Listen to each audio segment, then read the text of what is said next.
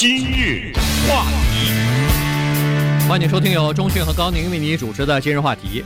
呃，《纽约时报》一个专栏作家叫 Tim 呃 Creedin 呃 Creeder 啊，他对 Creeder 啊，他呢是呃最近写了一篇文章，我们觉得蛮有意思的，就是说。呃，电子邮件方面的一个失误呢，可以给他呃一个反思，但实际上呢，这个远远不是只有电子邮件里边呃才会产生的这个问题哈，实际上它是一个人类普遍的一个问题，或者说是呃早在这个电子邮件产生之前，我们就已经碰到这类的问题了，只不过电子邮件的情况呢就更加呃糟糕一点，这个电子邮件它有一个。呃，件叫做叫就是群发啊。那么在群发的这个呃名单当中，呃，很多人都已经有上百个名字了。这有的时候你群发的时候也不会呃注意检查每一个人的名字，于是有一些背后说别人、议论别人的这个群发的邮件呢，一不小心。就发给议论的那个人的嗯邮箱里头去了，对，那这个就造成相当大的尴尬。对，Kreider 他最近写了一本书，叫做《We Learn Nothing》，哈，翻译成中文叫做《我们一无所获》。在这个书当中呢，他收集了很多他写的这个杂文呢，还有他画的一些卡通，哈。其中的一篇杂文，我们觉得非常的重要，而且这个杂文呢，也是《纽约时报》转载的，就是今天准备跟大家借题发挥的，名字叫做《I Know What You Think of Me》，翻译成中文叫做。我知道你是怎么想我的，或者说我知道你对我的看法是什么。他这个短文呢，非常重要的原因是，它涉及到一个我们每一个人都经历过的一件事情。每一个人一生当中，就是常常会做也会经历的一事情，就是议论别人，或者被别人议论，对吧？对。这个是每个人都有的。他当然是用自己的一个小小的例子呢，先开头。他说他啊，收入并不是很多哈，他并不是很有钱的人。但是他有一个莫名其妙的爱好，他喜欢 养羊，这是很莫名其妙的。所以呢，他又买不起，他就租了一些羊。对不起啊，在这个他住在什么城市，我们也不知道，在什么地方能租羊，咱也不知道。但是他租了一些羊呢，放在草地上去养，然后他很得意，就照了一大堆照片。然后呢，他照了这些照片以后，就把他照的这些羊的照片啊，发给了很多的朋友，是同时发的。他很洋洋得意哈，期待着这些朋友呢就回过来说：“哎呀，你这些羊真可爱啊，什么什么。”果然就有一些电子邮件返回来了，说这个羊啊很可爱啊，同时呢也赞赏他的这种热爱大自然，反正就是我们说叫有的没的吧啊，就是给他弄了一套。但是呢，在诸多的回信当中，他收到了这样的一个回邮：其实这封电子邮件不是回给他的，可是这个人按错键了，他按成了群复。就是我按一个键叫 reply，另外一个键叫 reply all。实际上呢，那个人少做了一个动作，就是这个人他把这个电子邮件往回发的时候呢，他是想发给大家，但是他应该把他的名字从里面删掉就行了。那就就除了他以外，大家都能看到。但是那个人要不就是忘了，要不就手太快，就发给他了。结果这个人呢，在这个电子邮件当中就说了他一些让他觉得很不舒服的话，包括。这小子没什么钱，干嘛这是？就类似这种话哈，又没什么钱，还还玩这个羊，还搞这一套啊，等等。就是具体说什么呢？他也没告诉我们，他说不太重要。但是呢，那一次至少让他知道，哦，原来在我这个诸多的朋友当中，至少有一个人，他是这么想我的，这才是讲的真话呀。那至于其他人那些回的说，哎呀，这羊真可爱啊什么，那是不是真话？要打点折扣了，对不对？对，所以呢，他就引申出来了，就从这个事件当中引申出来。他说：“看来其实很多人恐怕也都和这个呃误发给我的这个人这个邮件这个人的想法差不多啊。”所以呢。他说：“ 他说了一句实话，我觉得真的很有道理。他说，其实人们现在一直认为说，网络最大的灾害就是，比如说金融系统呃被被骇客盗了，或者说军事系统、电脑系统被骇客给攻击了，所以丢失了很多军事机密，或者是呃金融市场出现危机。他说，实际上更可怕的、最大的灾难是把现在所有的每个人的电子邮件全部同时公开。他说，如果这个。”这个悲剧或者这个灾难发生的话，他说这就好像是整个地球上突然呃爆炸了一颗原子弹，把所有宇宙当中的氧气全部抽空一样。他说整个的维系整个社会和维系人跟人之间关系的所有的那些脆弱的，不管是面纱也好，还是一根线，这个呃这个脆弱的这种呃织网也好呢，全部会崩溃。呃，什么离婚，你就可以看到大家都在打架，大家都在破口大骂，大家都在离婚，大家都在破产。因为这个整个的世界是靠，呃，就说大家外交式的这种辞令措辞，呃，礼貌式的省略，或者说是呃善意的谎言在维系着。嗯，这个话呢说的是非常有道理。实际上，每一个人呢心里也都知道，大家也都是心照不宣。这就是为什么。当 Snowden 跳出来，他说：“哎呦，大家可能不知道啊，美国政府在收集你们的电话资料啊，你们这些八大国的首脑会议在伦敦开会，你们知道吗？这个英国政府在收集你们的资料啊，等等。这就是为什么当他说出这些话来的时候呢，其实全世界的人并没有因此而跌破眼镜。”如果有谁因此而跌破眼镜的话，那么也只能说你和 Snowden 一样天真。如果 Snowden 他没有别的动机的话，这就是为什么 David Brooks 纽约时报的专栏作家说他是一个天真的傻瓜哈，原因就是这样。请问谁不知道国与国之间大家在互相刺探情报呢？对对对，这不是这个世界的一个现实吗？尤其是当这么大型的恐怖事件发生了以后，当数千人被爆炸炸死的时候，那么政府有一些过激的行为，当然没有通知民众，但是大家会觉得很吃惊吗？请问“文人相轻”这句话不是可以适用在我们生活的所有的角落吗？你认为政府那些部长他们在背后，这些参议员、众议员在背后几个好朋友在议论另外一个参议员的时候，你认为他们的措辞会很礼貌吗？你认为这些一个歌星在背后议论另外几个歌星的时候，他们会很客气吗？一些演员什么之类，他们在背后说其他的一些演员，包括太太，包括先生。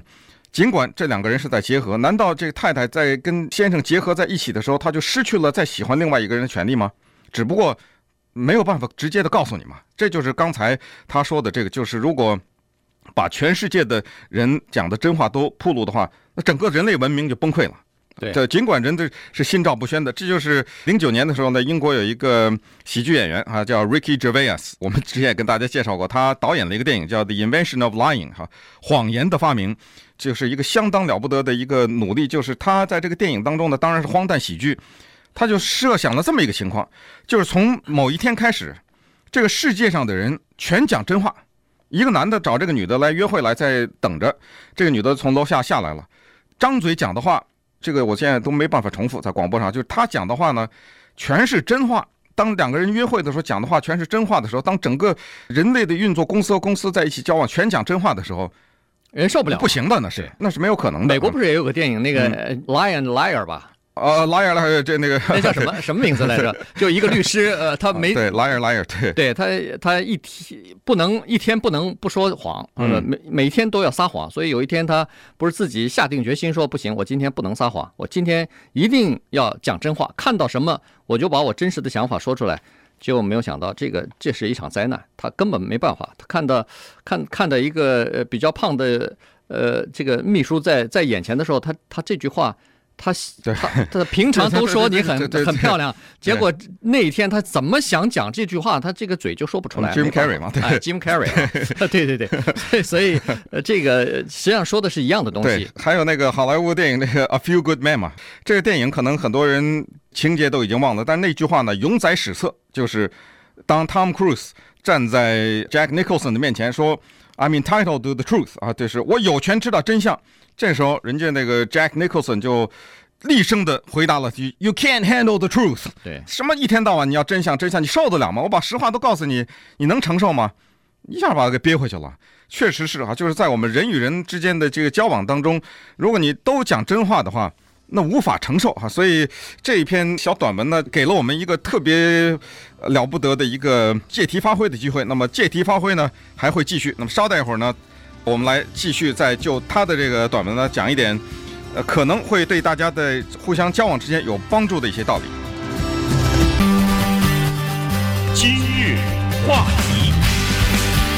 欢迎继续收听由钟迅和高宁为你主持的今日话题。这段时间呢，呃，我们是根据这个《纽约时报》的专栏作家 Tim，呃、对他的一篇文章转载了，啊，他不是转载专栏的这个啊，对，对他呃，他转载的一篇文章呢，我们就呃借题发挥一下，因为我们呃根据这个观察也好，根据他文章里边的这个内容也好呢，实际上是我们每个人在社会当中其实或多或少都观察到，或者自己也都亲身体会到的一个。一个事实啊，这个并不是说有了国际网络以后才有了这种背后议论人的情况。实际上，在早在没有国际网络、没有电话，呃，最早的时候，只要有人类的时候，它就有这个情况啊。一般，呃，可以总结出两点来哈，也就是说，一般来说，当你当面和一个人开玩笑的时候呢，你实际上是告诉周围其他的人。说，你看我跟他有多熟？嗯，我跟他的关系比你、你们跟他的关系熟，因为我可以当面跟他随便开玩笑。两个人第一次见面，你敢跟人家开玩笑吗？拿拿人家开玩笑吗？不太可能嘛。所以就是说，告诉你说我跟他的关系好。那好了，如果背后开一个人的玩笑，或者说 说一个人的时候呢，实际上你是想和和你一起在一起的那群人。呃，拉近关系。对对，如果别人在说一个人的呃闲话，或者是背后议论一个人的时候，如果你一言不发，或者说是扭头就走的话，那你没法跟那些人构成朋友。对，当然这里面就是大家必须都认识才行嘛。就是两个人在背后议论那个第三个人，这两个人必须得认识那个人才行。共同认识的一个人，共同认识的一个人。实际上，也就是说，言外之意都不一定是坏事。举一个例子，本台的两位女性员工有一天中午到外面去吃饭。到我们电台不远的一个地方，就是走路可以到的地方，吃饭的两个人相谈甚欢。然后吃完饭再往回走的时候，你知道他们在议论谁吗？他们在议论今日话题的主持人高宁先生。真的假的？呃，这是真的。那因为呢，我的这个特殊的我、这个、功能被你监监听到了。我的情报机构呢，收收取了这个情报 哈。他们在一路呢讲那个高宁先生讲的非常的开心，而且发出那个。狼嚎一般的这种狂笑啊，讲到说，所以说这高宁这个人呢，他是一个正人君子，他不能做坏事。当他做坏事的时候呢，他是手心出汗，心跳加速啊。这个我不知道他们怎么知道的这个事实，但是呢，高宁先生的这个名字被提到呢，给这两个人散步呢提供了很多的乐趣啊。然后两个人呢就借题发挥，是又发挥了很多的想象力，想象了一下高宁先生，然后结果一路高高兴兴的笑着就回到了公司。那么我的问题就是说，这个公司有这么多人可以供这两个人谈论，他们为什么就挑中了您呢？这就是说，其实并不是有任何的坏意，而是你这个人呢，增加了他们的谈话的乐趣。嗯，靠着你增加了他们两个人的感情，尽管你付出了一些代价，但 但是你付出这个代价呢，对你一点伤害也没有，对吧？对，呃，反而呢是让大家觉得好像关系更近了。这个就是这意思，就是有的时候呢，别人在背后拿你开玩笑，他其实可以拿很多人开玩笑，他选择了你，不要介意，不要介意。就是有的时候呢，可能是一个让大家增加感情的东西。当然，有些恶意的那个背后议论那不算哈，那种恶意的议论呢，那个在中国的文化这方面可能稍微少一点。但是如果看那个西方的漫画呀，以及这个电影啊，或者一些作品当中，很多的主题就是，比如说宴会。一个人家辛辛苦苦的弄了一大桌饭，请大家吃饭。吃完饭以后都是朋友，走了以后离开这个人家，出了他们家门以后说什么？我跟你讲，你要是全把实话说出来，那主人受不了的。有的时候，对对吧？但是呢，我们要听吗？没必要去听。我们知道吗？我们知道这个世界不是一个完美的世界。尽管你辛辛苦苦给人家准备了一顿饭，你知道他可能从你们家门走出了以后。夫妻之间、朋友之间说你什么、议论你什么，可能你没法听、没法接受，但是你接受这个世界吧。对不起，因为您也曾经这样对他们做过。对，所以有的时候呢，他这个你在背后讲一些人或者讲一些人不是坏话了，就是说，呃，拿别人开个玩笑，或者呃拿别人的一些糗事来相互之间娱乐一番的话，实际上有很多情况。是我们在乎的这个人，大家都认识的这个人，甚至有的时候是我们所爱的人，我们很关心的一些人，呃，而且可能是关系很近的这些朋友，所以才讲的这些话。所以，如果要是 有冒犯的话，你就就不不用太在意哈。也我我的意思就是说，大家都会碰到这样的情况，你呃。不管你是谁，在背后总会有人会议论你的，嗯，总会有人模仿你，甚至笑话你的。你不必呃对此对此呢斤斤计较。原因很简单，因为您也不议论别人呐，对，同时也不必就是要要让。这个呃，议论你的人要必须要付出代价来，好像觉得呃不得了的一件事情，其实不需要哈。这个呃，在所在世界上都是这样子，你不可能让你所有的朋友都无限的、无条件的忠诚你，或者是呃背后一句话不能讲你，这个不可能的。你因为你也做不到无条件的忠诚他呀，对对不对？所以呢，这个呃，Tim 呃 Crater 呢，他就最后说了一个小的故事，我觉得蛮有意思的。他说几年之前他有个朋友啊。呃，做了个梦，这个梦呢很有意思。这这个梦里头呢，就是梦到了一个呃新发明的东西哈，非常古怪的一个东西。这就是呃，你可以沿着楼梯一直往下走，在下楼梯的过程当中呢，你听到的都是你这一生当中被别被别人背后议论的这个声音和话。嗯然后你就往下走，就是别人在背后说你说你的所有的话，你都听见了。对，有好的，有表扬的，也有批评的，有恶意中伤的，同时也有呃，这个说你是英雄的，什么话都有。那么好话是在最底层，你必须要经历，哦，先听坏话是吧？你必须要经历这个坏话。结果他这个朋友在梦中。据说走了几步就走不下去了，因为他听到呃认识的朋友和其他的人怎么背后议论他的这个话这么难听，他简直是受不了。对，为什么我们今天这个文明能够维系哈，这个世界呢还是能够正常的运作？原因就是因为大家都知道这个世界不是一个完美的世界，爱你的人他也有权利爱别人。如果存在主义的口号是别人是你的地狱，他人是你的地狱的话，那么他成立的前提必须是你。也是别人的地狱，对吧？否则的话呢，这个就不成立了。没有天，怎么会有地呢？在他人的眼中，你就是他人。